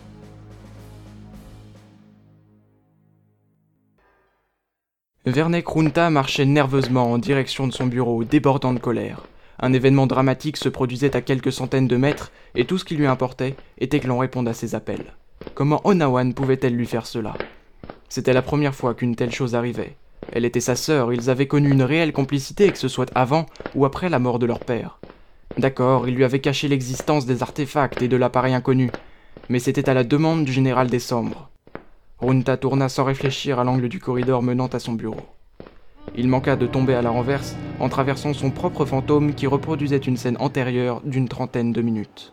Sauts temporels et distorsions sauvages étaient de plus en plus fréquents ces dernières heures. Non seulement cela posait des problèmes pour la sécurité des artefacts, mais c'en devenait même horripilant en soi. Un de ces hommes était tombé à la renverse en voulant s'asseoir sur le fantôme de son fauteuil qui avait été déplacé un peu plus tôt. Certes, ces mirages n'étaient pas dangereux en tant que tels, mais ils touchaient le moral de l'équipage, et le sien. Il traversa la porte hermétique de son bureau et referma derrière lui. Vivement que cette traversée de la passe se termine. Entre Nawan qui prenait des décisions irréfléchies et ses distorsions de... Il stoppa et tendit l'oreille. Il reconnaissait le silence de son bureau, habituellement brisé par le tic-tac régulier de l'horloge, mais désormais, autre chose le troublait. Il ne pouvait dire quoi, car l'atmosphère y avait progressivement évolué ces derniers jours. Toutefois, son sixième sens lui hurlait désormais la présence d'un danger. En était-ce vraiment un? Non, c'était différent. Il avança prudemment jusqu'à son fauteuil, épiant tout recoin un peu sombre, scrutant chaque position d'objet. Quelque chose avait changé, il en était convaincu à présent, et les rayons de lumière de la lucarne, témoins des passages de dimension durant les transitions, ne faisaient qu'exacerber les ombres menaçantes de la pièce. Il s'assit prudemment sur le cuir épais qu'il accueillit comme à son habitude. D'un geste lent, il activa la petite lampe du bureau et attendit, les yeux fermés. Que se passait-il? Il ouvrit les yeux. Toute la pièce sembla se dédoubler comme une télévision mal réglée, déformant l'espace, puis plus rien. Tout redevint à nouveau trompeusement normal. Encore une distorsion. Pris d'une intuition, il se retourna face à l'horloge de son père. Elle égrenait les secondes, comme toujours. Son tic-tac régulier rythmait imperturbablement la vie de cette pièce depuis plusieurs mois maintenant. Rien d'anormal ici non plus. Revenant vers son plan de travail, Vernex se sentait désemparé. Était-ce un effet des spasmes du temps que leur offrait Magellan? Personne ne se trouvait ici avec lui, rien n'avait bougé, tout était parfaitement à sa... Brusquement, il se retourna à nouveau face à l'horloge, quelque chose avait bel et bien changé. Il venait seulement de réaliser que la photo de son père, de sa sœur et de lui n'était plus là. La poussière n'avait pas bougé, on voyait parfaitement la trace laissée par le rectangle de papier. Une nouvelle distorsion sauvage, violente, traversa le vaisseau. Le siège de Runta glissa, ou était-ce lui qui s'était déplacé? Il tomba lourdement sur le sol et l'impact fut douloureux sur sa hanche. Les distorsions empiraient. C'est cela que tu cherches, À quatre pattes, Runta releva la tête. Debout devant lui se tenait un homme en costume sobre, une chemise blanche entr'ouverte. L'odeur de pipe titilla les narines du politicien. La voix fit tressaillir ses tympans. Les yeux de Runta s'agrandirent, incrédules. L'autre tenait dans ses mains la petite photo. Son regard était humide, sous le coup d'une grande émotion. Cette période de notre vie me manque, tu sais. Papa? À ton avis. Relève-toi, grand ego. Laisse-moi donc t'aider. Mais comment? Les illusions de la passe. Tu, tu- tu n'es qu'une illusion de mon esprit. Oui, si tu veux. Maintenant, attrape ma main. Voilà, hop Oh, tu as pris du poids. Tu n'es pas une illusion, toi, en tout cas. Bon, c'est bon de te revoir. Le politicien détailla le visage de l'homme qui prétendait être son père, et glissa ses doigts sur ce visage dont les traits ressemblaient tant à ceux de ses souvenirs. L'autre se laissa faire, fixant à nouveau la photo. Ses yeux se baladaient sur l'image au rythme des battements de l'horloge. Ta sœur n'en fait qu'à sa tête, comme toujours. Papa, je, je, je, je ne sais pas quoi dire. L'autre sourit, posa la photo sur la table et se dirigea vers le petit meuble à côté du canapé. Il en sortit une flasque de whisky ainsi que deux petits verres et s'installa dans les coussins moelleux. Pas un mot, juste un regard d'invitation. Qui que soit ce bonhomme, il connaît parfaitement bien toutes les mimiques de mon père. Se dit Runta, en allant prudemment s'asseoir aux côtés de son invité, proche de la trappe cachée contenant revolver et chargeur.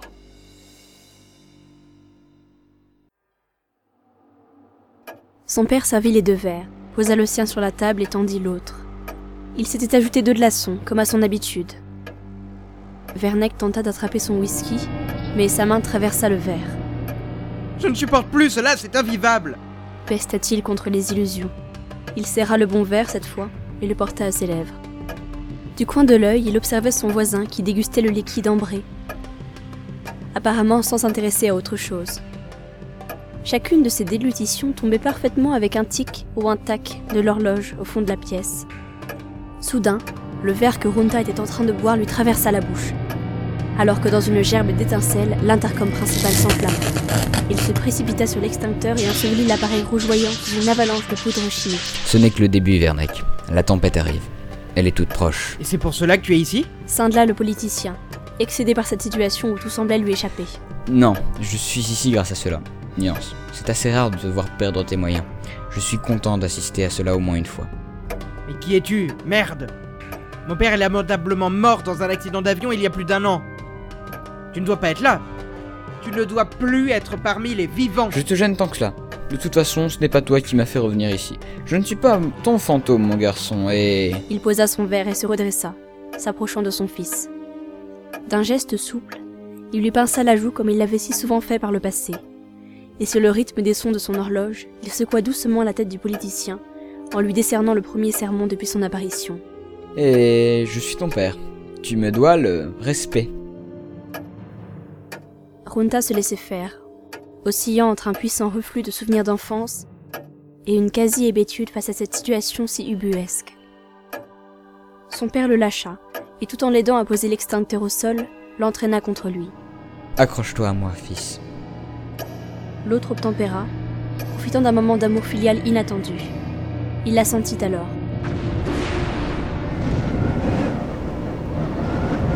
Une puissante distorsion traversa tout le vaisseau. Les piliers de métal se tordirent, se confondirent dans un maelstrom fou. La force de la vague était telle qu'il se sentit happé par elle et fut projeté hors du transporteur, flottant dans l'espace interdimensionnel, accroché à son père comme unique bouée. Il vit avec effroi des explosions crever les parois de son vaisseau en plusieurs endroits. Il hurla, figé dans une expression de terreur absolue.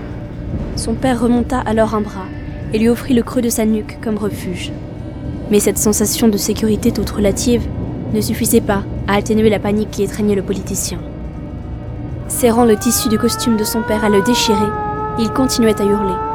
Relevant brusquement la tête, il allait à nouveau affronter l'impossible spectacle.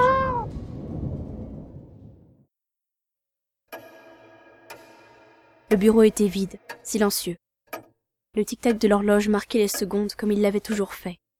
Son père lui sourit, l'aidant à reprendre ses esprits. Je n'ai plus beaucoup de temps, fils.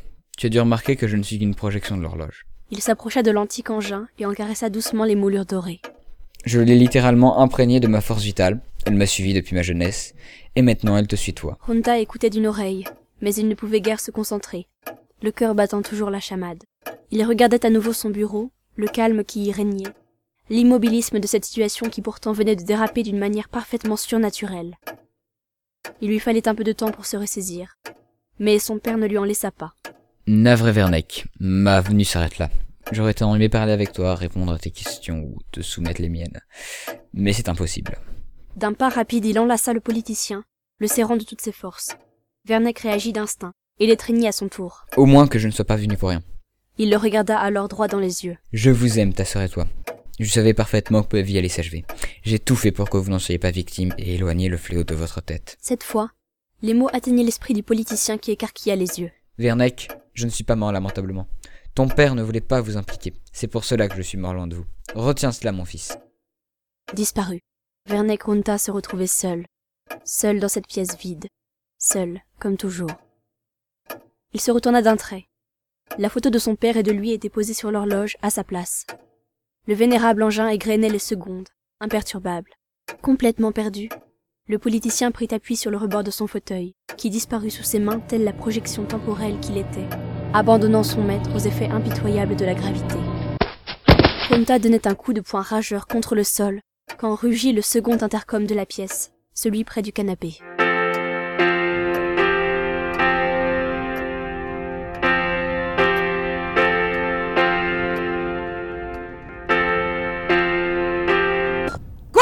Monsieur le commandant, ici le professeur Swarkov. Vous, vous devriez venir voir immédiatement au laboratoire. Il se passe des choses incroyables. Reprenez votre sang-froid, soldat. Et montrez-moi de quoi il s'agit. Le soldat bredouillant hésita, mais n'osa pas faire front à sa chef, même si ce qu'il avait vu l'avait visiblement terrorisé. Il ne manquait plus que ça à Onawan. Alors que les appareils dysfonctionnaient en tout le vaisseau, un sergent paniqué tremblait comme une feuille en lui racontant une histoire incroyable. Un disjoncteur explosa justement à quelques mètres d'eux alors qu'ils approchaient de l'entrée scellée de l'hôpital. Ils perdirent plusieurs minutes à résorber un début d'incendie avec deux extincteurs. Restez ici pour surveiller si tout est bien état. Mais l'autre ne la regardait pas. Il tendait le doigt en direction d'un point derrière elle. Le commandant se retourna d'un trait, la main sur son revolver. Des dizaines de personnes marchaient sur le même palier qu'eux, mais s'ils avaient été humains, ils ne l'étaient plus. Les malades, désormais morts, avançaient tout droit, indifférents aux objets ou personnes qu'ils traversaient. Un enfant lui passa au travers des chevilles, courant après une sorte de ballon. Mais que faisait-il tout cela? Elle avança prudemment, progressant vers la lourde entrée où l'équipe de chimistes devait avoir terminé l'injection du gaz. Mais non. Terrorisé, il n'avait visiblement vidé qu'une cartouche sur les dix, à peine de quoi faire faire une sieste à tous les patients. Autour d'eux, hommes, femmes et enfants cheminaient.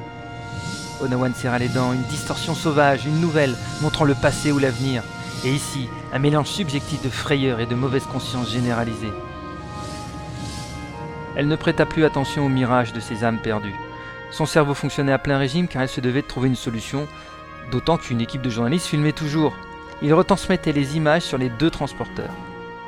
Voyons. Si les exodés tremblaient de peur à l'idée de sombrer dans la folie, ils n'en restaient pas moins conscients de l'horreur de la situation. Et devant les images des médias, ils projetteraient les fantasmes d'une culpabilité refoulée au travers d'une de ces distorsions dont l'impasse avait le secret. Théorie peu convaincante pourtant, les illusions apparaissaient autour de ceux qui les projetaient pas à des kilomètres.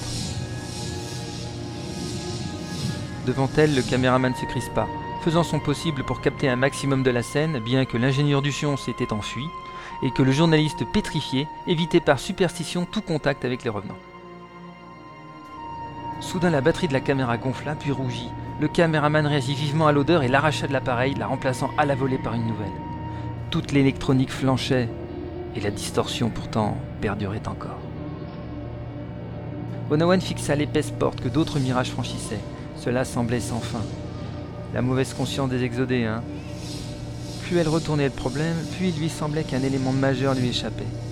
L'instinct du stratège. Elle remarqua alors deux petites filles marchant avec leur mère, et cela produisit le déclic. Cette illusion les bernait tous. Une main hésitante lui toucha l'épaule. Le journaliste avait repris un peu de courage et s'en venait interviewer son commandant, accompagné du caméraman qui jouait l'ingénieur du son pour l'occasion. Commandant Nawan, pour X1 Media. Cet événement si nouveau, ces fantômes de nos futurs malades décédés, change-t-il votre décision? Il se tordit tel un torero, évitant le passage d'une vieille dame édentée parlant à des oiseaux en cage. Monsieur le limier, c'est cela? Vous méprenez sur l'origine de cette illusion. Ces mirages ne sont pas tous des personnes malades. Certaines d'entre elles ne sont même jamais entrées dans l'hôpital. Le spectacle qui s'offre à nous est une vision du futur, quand tous en sortiront guéris accompagnés de leurs proches. L'autre en oubliant la scène autour de lui, stupéfié. Pardon, commandant Vous dites que les malades sortiront, mais. Mais vous allez les endormir pour. abréger leur souffrance, non? Ce ne sera pas le cas. Je n'ai rien à déclarer de plus. Onawan s'éloigna, suivant le courant des mirages en direction de la nouvelle section hospitalière. Cette fois, Blam allait vraiment faire des miracles, elle en était convaincue.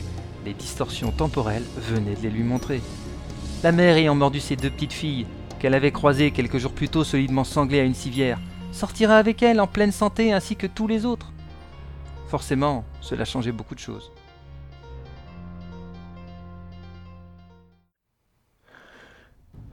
Runta n'eut pas besoin d'explication. Alors qu'il n'était même pas encore arrivé au laboratoire, le mirage d'un gigantesque vaisseau noir de forme oblongue le traversa de part en part. Il était suivi d'une multitude de plus petites formes. Si le premier était l'équivalent d'un croiseur, les suivants lui étaient familiers, en tout point semblables au chasseur inconnu contre lequel le général Décembre lui-même s'était démené autour de Vegas 4. Le combat avait été rude. Un des artefacts étudiés dans le laboratoire en témoignait. Il courut jusqu'à l'écoutille qui conduisait l'équipe de savants qu'il avait appelé en urgence. Une distorsion sauvage du même type que celle qui lui avait montré son père était à l'œuvre en ce moment. Et elle frappait les artefacts en projetant leur empreinte mémorielle comme une autre l'avait également fait quelques jours plus tôt. Sauf que la puissance de celle-ci était décuplée, et que les images, au lieu de n'apparaître que dans un faible rayon autour des objets, rayonnaient dans tout le vaisseau. La panique allait faire rage. Puis elle ferait place aux questions, et le secret de toutes les recherches en cours risquait d'être éventé. Aux portes du laboratoire, il se protégea de l'explosion simultanée de toutes les ampoules qui inondèrent le couloir de gerbes d'étincelles. Pourvu que les équipements essentiels à la transition tiennent le coup. Le garde apeuré le laissa passer, terrorisé par le passage d'une nouvelle vague de vaisseaux aux formes multiples, visiblement spécialisés dans des actions complémentaires torpillage, déminage, génie spatial. Runta claqua la porte de colère. On avait bel et bien sous les yeux l'éventail complet des appareils composant une flotte de guerre. Ses pires craintes se révélaient exactes. Devant lui, les équipes de Schwarzkopf couraient dans tous les sens. Le savant restait collé à la vitre, séparant la salle d'étude de celle contenant les deux artefacts. Je croyais vous avoir demandé d'éloigner vos collaborateurs en cas de nouvelles apparitions. Oui, monsieur, mais je pense qu'il n'existe plus beaucoup d'endroits sur le vaisseau que ces mirages ne traversent pas. Et euh, c'est le passé ou le futur? Un racantier de plusieurs consoles cracha des étincelles avant de s'éteindre. Runta nota que c'était Quentin qui tournait dans le laboratoire avec un extincteur et Schwarzkopf qui le dirigeait de loin. Le terminal 8 est hors service. Ah Toi là-bas, regarde derrière ce qu'on peut retrancher comme câble. Euh, N'hésite pas à contourner le système central si besoin. Euh, Quentin, Quentin, mettez-moi plus de nerfs là, que diable. Couvre-moi tout ça de poudre. Schwarzkopf retourna à son pupitre, laissant son assistant régler les problèmes immédiats. Lui tentait de s'imprégner de la scène, d'enregistrer chaque image, d'analyser chaque résultat affiché. On sentait que l'homme pourrait donner toute sa vie pour vivre et revivre cet instant en boucle. Il se savait devant le moment culminant de son existence. Runta sourit. Au moins, tout serait fait pour résoudre les mystères liés à ces appareils, Regardez celui-là. murmura le savant. Un monstre géant, démesuré, une sorte de croiseur aux dimensions démentes, traversa le mur d'enceinte. Verneck ressentit exactement les mêmes sensations que quelques minutes plus tôt, lorsque son père le tenait dans ses bras, lui flottant à l'extérieur. Ce que l'on devait bien nommer vaisseau amiral était si gros qu'il engloba une grande partie du transporteur. Pire, le second transporteur, celui d'Onawan, fut également traversé par le mirage de l'engin, plongeant les occupants des deux vaisseaux à l'intérieur de ses entrailles. Et là, au cœur de cet appareil parfaitement inconnu, la vision de l'univers que l'humanité pouvait avoir changea à tout jamais.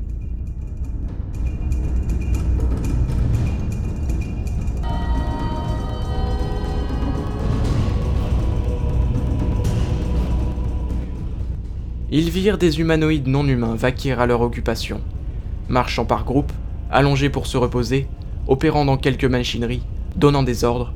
La fourmilière et ses occupants s'ouvraient au regard de tous, ne laissant pas de place au doute. Une autre race intelligente existait quelque part.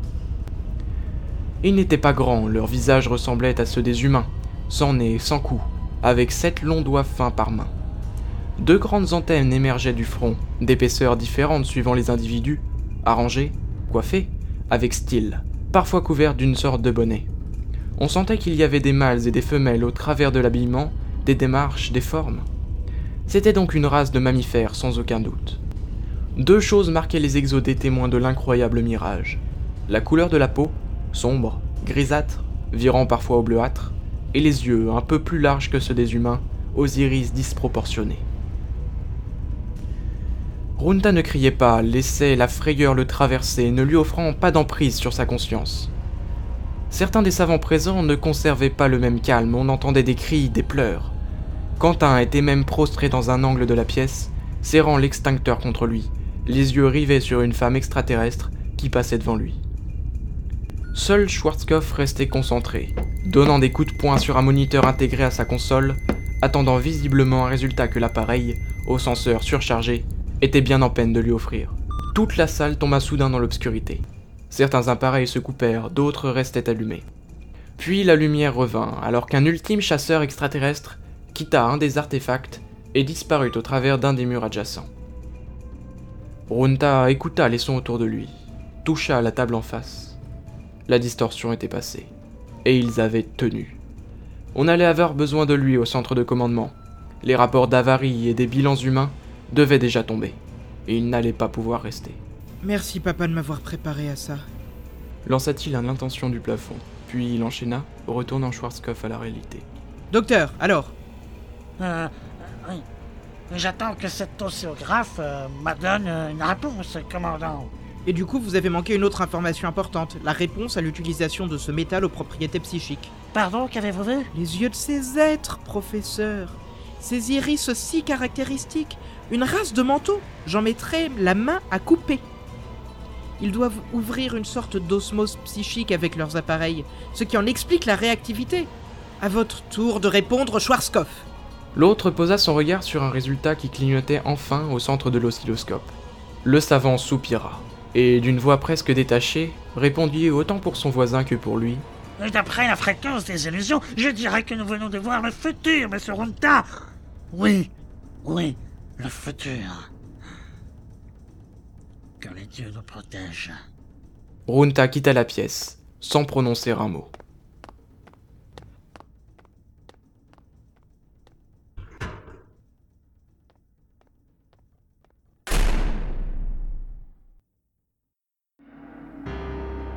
Nébuleuse de Talbot, géante TB01, dans une cache isolée de la cité de Kiyang. Ralato et Stuffy se tenaient face aux parrains des triades qu'ils avaient inlassablement recherchés ces dernières semaines. Ils ne se faisaient pas d'illusions. Le petit bonhomme avait simplement été lâché par les autres gros bonnets, dans l'espoir d'amadouer le lieutenant ou, au moins, de calmer ses ardeurs dans la grande traque qu'il menait au cœur de la cité souriante. C'était mal connaître Ralato. Il ne lâchait jamais. Où sont R et Mian? Dis-nous ce que tu sais, je serais peut-être indulgent. L'autre ne répondit pas, préférant laisser reposer sa tête en arrière, contre le rebord de la chaise. Ligoté comme il l'était, c'était sa seule liberté de mouvement qu'il mettait ainsi en œuvre. Les yeux fermés, le vieil homme semblait attendre. Ralato était persuadé que le membre du Conseil de la Révolution était à l'autre bout de la ville, embarquant clandestinement, pendant qu'on l'occupait avec cet appât. Pour qu'il nous offre un chef des triades, il faut vraiment qu'il croit très fort en ce monsieur R. J'ai rarement observé une telle fidélité chez Souriant, c'est bizarre. Stuffy avait raison. Le temps devait être compté vu qu'il sacrifiait un membre si éminent pour simplement gagner quelques heures. D'un autre côté, il savait que Ralato allait fouiller les moindres recoins de son esprit et découvrir tous leurs secrets. Le risque était énorme, étrange. Essayons la manière douce. Il a été lâché par les autres, il peut nous apprendre des choses par lui-même. Soit. L'agent Stuffy était un habitué de la culture souriante, étonnamment, et le lieutenant avait appris à croire en son instinct. Il s'approcha du petit vieux, tira une chaise et s'assit face à lui. L'autre ouvrit les yeux et le fixa. Je ne veux pas vous faire subir le scan actif qui est normalement réservé à genre d'interrogatoire. Nous pouvons collaborer simplement, non? Vos amis vous ont visiblement lâché. Mais je peux vous faire quitter la nébuleuse discrètement et vous obtenir une nouvelle identité. En échange, il me faut des informations honnêtes. L'autre déchiffrait le regard de Ralato, cherchant à discerner la véracité de ses propos. Nous allons jouer à un jeu simple. Je vous pose une question. Si vous clignez des yeux, c'est un oui. Sinon, c'est un non. D'accord? Un discret sourire vint animer la bouche du prisonnier, et il cligna des yeux. Parfait. Savez-vous où se trouve Monsieur R. et Mian Pas de clignement. Pouvez-vous me donner les noms des autres par un souriant Clignement. Stuffy intervint. Inutile, couper une tête n'arrêtera pas l'hydre. C'est le trafic de lithium et les filières du nuage de miel qui comptent.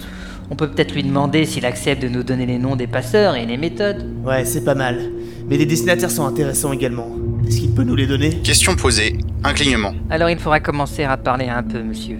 Je vous écoute. L'autre eut un tremblement, vite étouffé. Souriant encore un peu plus, il ouvrit enfin la bouche, mais Ralato allait regretter pour toujours les paroles qu'il allait entendre. Je suis ici pour délivrer un message de paix, lieutenant. Les triades ne sont pas une affaire de personne, mais de culture. Vous ne pourrez jamais nous arrêter si tant que vous essayez. Par contre, nous regrettons profondément que ce soit un acte signé du ministre de la Sécurité que vous que vous nous ayez attaqués dans notre inquiétude. C'est donc que je suis mourant. Le poison que j'ai absorbé il y a une heure finit de me consumer entièrement. Malgré le boromol, vous pouvez... vous pouvez fouiller mon cerveau. Je... je vous mets en avant les informations. Vite Nouveau tremblement, l'œil devint un peu moins clair. Les tremblements devinrent convulsifs, déjà de la bave s'échappait de la bouche du vieux parrain. Les yeux révulsés, ses muscles se tendirent puis il s'effondra, le visage encore plus pâle qu'à l'habitude, le blanc des yeux en sang. Ralato n'en revenait pas, avec Stuffy il avait vu le contenu du message. La valise de Paul, le contact des affaires mentales sur Talbot. C'est probablement incroyable. Il a menti. C'est un piège souriant, c'est impossible. Impossible Il n'a pas menti, tu le sais aussi bien que moi. On ne peut pas mentir dans les souvenirs alors que l'on est mourant. Il a rompu l'accord, du coup les triades nous lâchent l'information. Mais c'est lui qui nous a envoyés ici Parce qu'il avait déjà reconnu l'acte des souriants peut-être? Parce qu'il savait que R était derrière tout cela et que les triades avaient choisi leur camp? Je ne peux pas croire cela Pas lui Les souvenirs offerts par le vieux parrain étaient très clairs, mais Ralato ne pouvait accepter car il ne pouvait comprendre. Paul aurait agi en service commandé pour le contre-amiral Pophéus en personne. Le trafic de lithium serait organisé au niveau le plus haut pour que des quantités énormes soient détournées des circuits ordinaires. Le convoi de tonnes de nuages de miel et le retour de l'argent de la vente étaient assurés par les affaires mentales en paiement du service rendu. Ralato, je ne sais pas quoi te dire. J'espérais ne jamais avoir à découvrir un secret de ce genre, mais il semble bien Ne que... dis rien, je ne veux plus rien entendre. On rentre sur Materwan avec le premier transport. Stuffy se garda bien de répondre.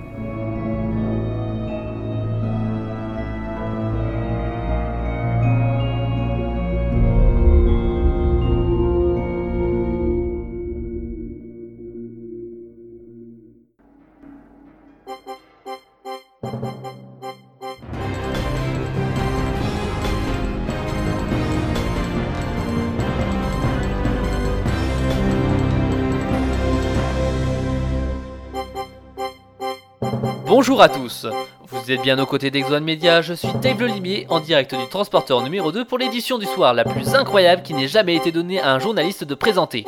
La majorité de notre édition reviendra en détail sur ce mirage proprement inimaginable, une vision précise et réaliste d'un appareil de transport spatial et surtout de ses occupants non humains. Même si ce n'est pas notre une, une excellente nouvelle sera annoncée par le Dr Blame, la très probable découverte d'un remède à l'épidémie de folie, en exclusivité sur ce plateau. Nous sommes avec Drisso El Nofelo depuis le transporteur numéro 3 et nous nous retrouvons juste après ça. On peut tous avoir des problèmes de vision. Vieillesse ou fatigue, les opticiens d'Opticible sont qualifiés et répondent parfaitement à ce que chaque personne demande. Venez dans un de nos magasins, le test de vision est gratuit. Opticible, dévoiler l'invisible.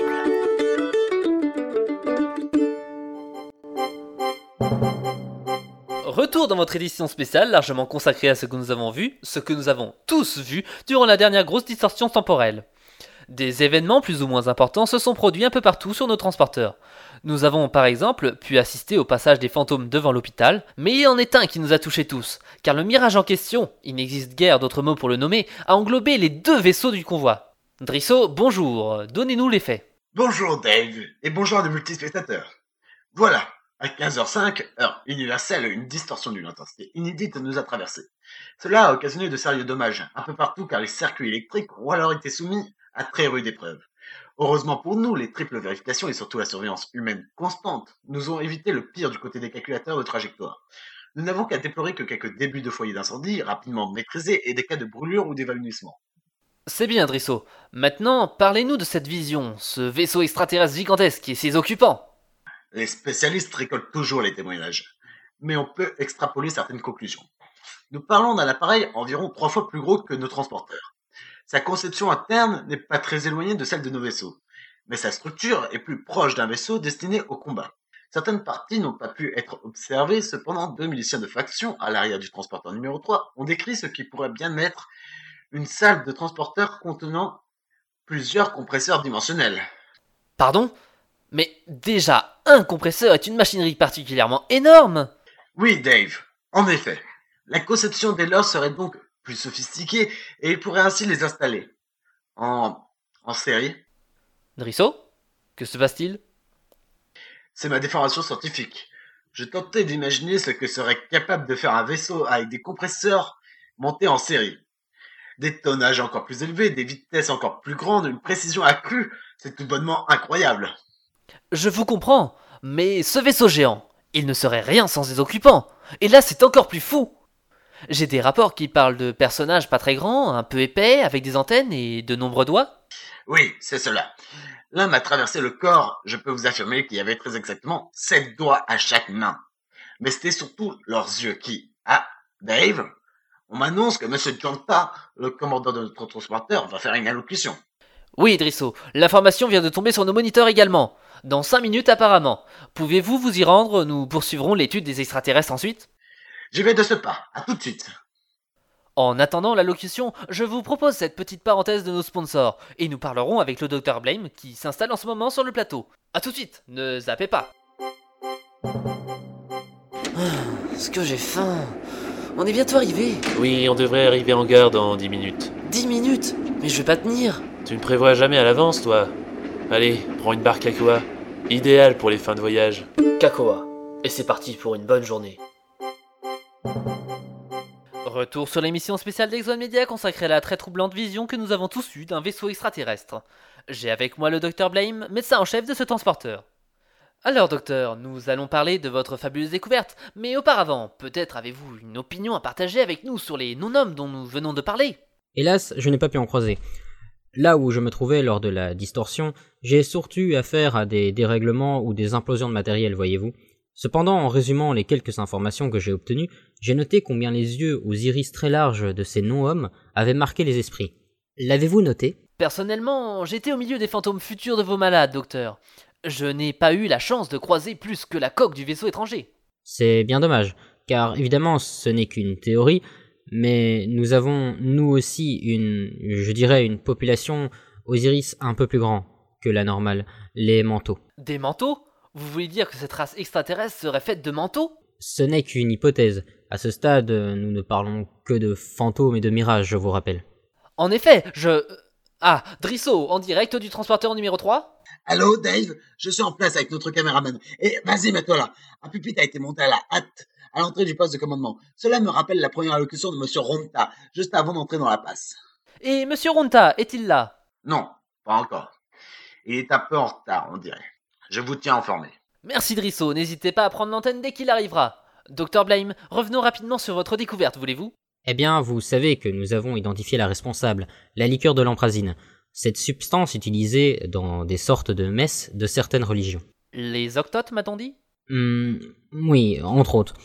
Donc nous avons découvert que cette substance réagissait à un certain type de radiation spécifique que l'on trouve sur la nébuleuse de Talbot. Et les molécules composant la liqueur se transformaient alors en une substance qui n'interagissait plus avec la passe. Mais c'est formidable Mais cette nouvelle substance est toujours dans le sang des malades, non? Oui, dans leurs tissus musculaires, nerveux, lymphatiques, et les organismes qui en sont affectés n'y sont pas insensibles. Mais en quelques semaines, comme le corps ne les synthétise plus, les nouvelles molécules sont éliminées par les voies naturelles. Et quel est l'effet de cette nouvelle molécule sur les malades? Hmm, c'est... euh, je cherche mes mots, voyez-vous. C'est-à-dire? Répondez, docteur Blame, s'il vous plaît. En termes psychiatriques, cela donne une dialectique dualiste interne, avec les pulsions du moi représentant, elles, le principe d'autoconservation. Euh... Pulsion du moi? Mais ce ne serait pas la définition de la libido Ah, euh, en fait, cette petite lumière rouge là, je crois que vous avez un message, non? Toutes les personnes atteintes sont en train d'avoir un raz-de-marée de désir sexuel C'est ce que vous venez de... Dave, je prends l'antenne et vous retransmets le discours qui vient de commencer. Et je ne peux bien sûr pas oublier le courage et l'abnégation dont ont fait preuve les équipes de maintenance, les techniciens, ingénieurs et les opérateurs. Grâce à eux, nous avons pu faire face à un événement majeur qui aurait pu en déstabiliser plus d'un. Maintenant, en ce qui concerne les mirages que nous avons tous vus, j'ai décidé, en accord avec mes conseillers, de vous faire part d'une information que nous avons été forcés de conserver à l'écart de la société civile. Vous comprendrez qu'il s'agissait de maintenir un calme dans toute l'Exode, quitte à faire ce que l'on nomme pudiquement un mensonge par omission. Il y a plusieurs mois de cela, autour de la planète géante Vegas 4, nous avons vécu une rencontre. La rencontre avec un appareil au design révolutionnaire, aux capacités remarquables et dont nous avons pu garder une petite partie du fuselage. Nous l'appellerons l'artefact numéro 1. Ralato se reposait, lisant un des multiples rapports reçus durant les dernières semaines.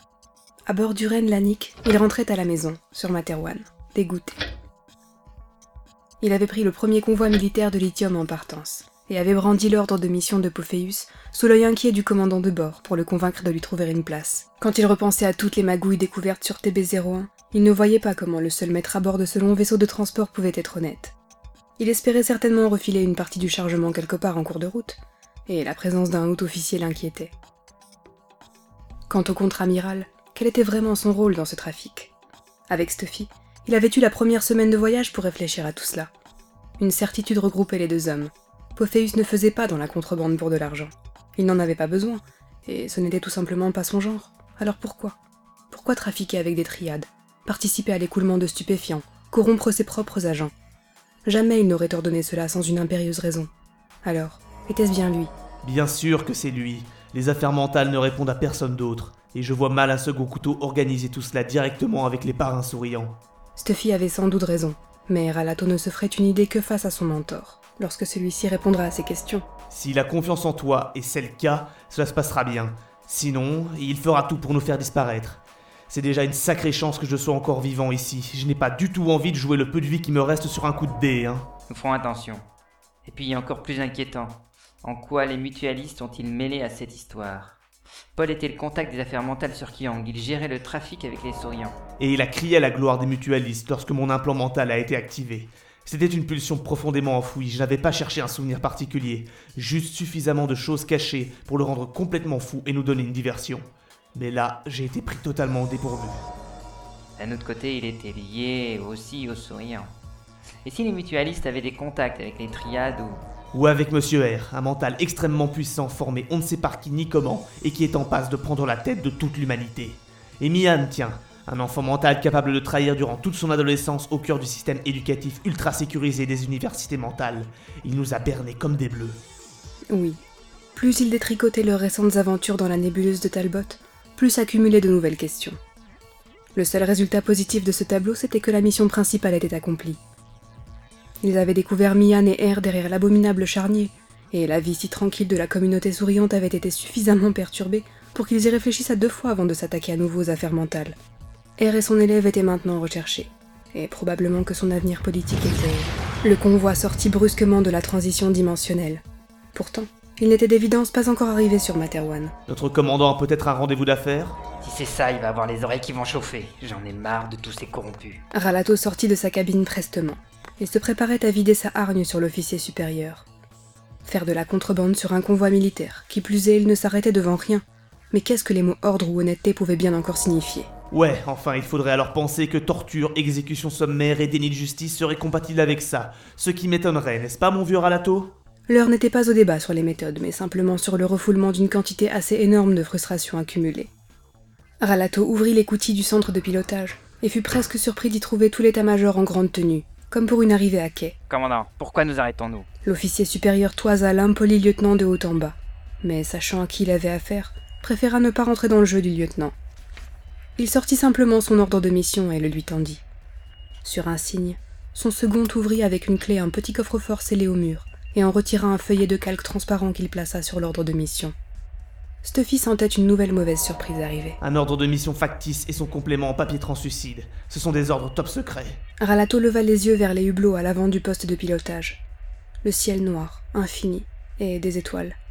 Pourtant, une lueur semblait venir de bâbord. Il se déplaça alors de l'autre côté de la pièce pour changer d'angle de vue. Plusieurs astéroïdes géants étaient fixés les uns aux autres par une immense construction métallique. Au milieu, une multitude de projecteurs géants éclairaient d'innombrables rangées de docks de construction où l'on fabriquait des vaisseaux spatiaux. Il reconnaissait certains modèles. C'était des vaisseaux de guerre. Le chantier fourmillait de robots et ingénieurs en tout genre qui papillonnaient un peu partout.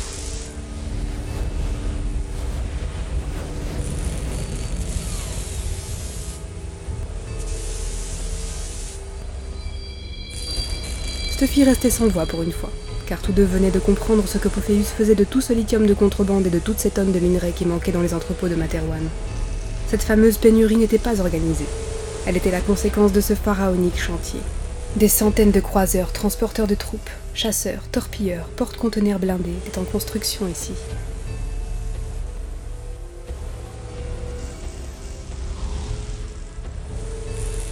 Dans ce lieu perdu loin de tout, le contre-amiral Pophéus se montait sa propre flotte spatiale.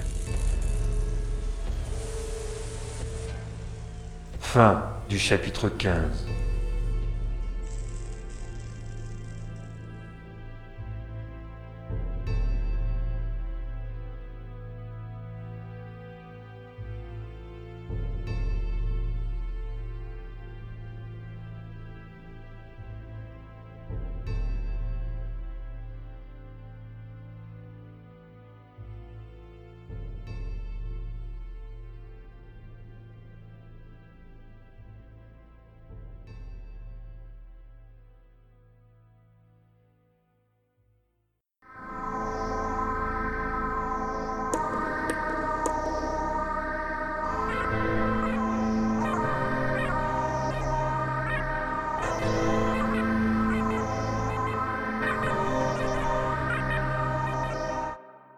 Raid d'univers à suivre.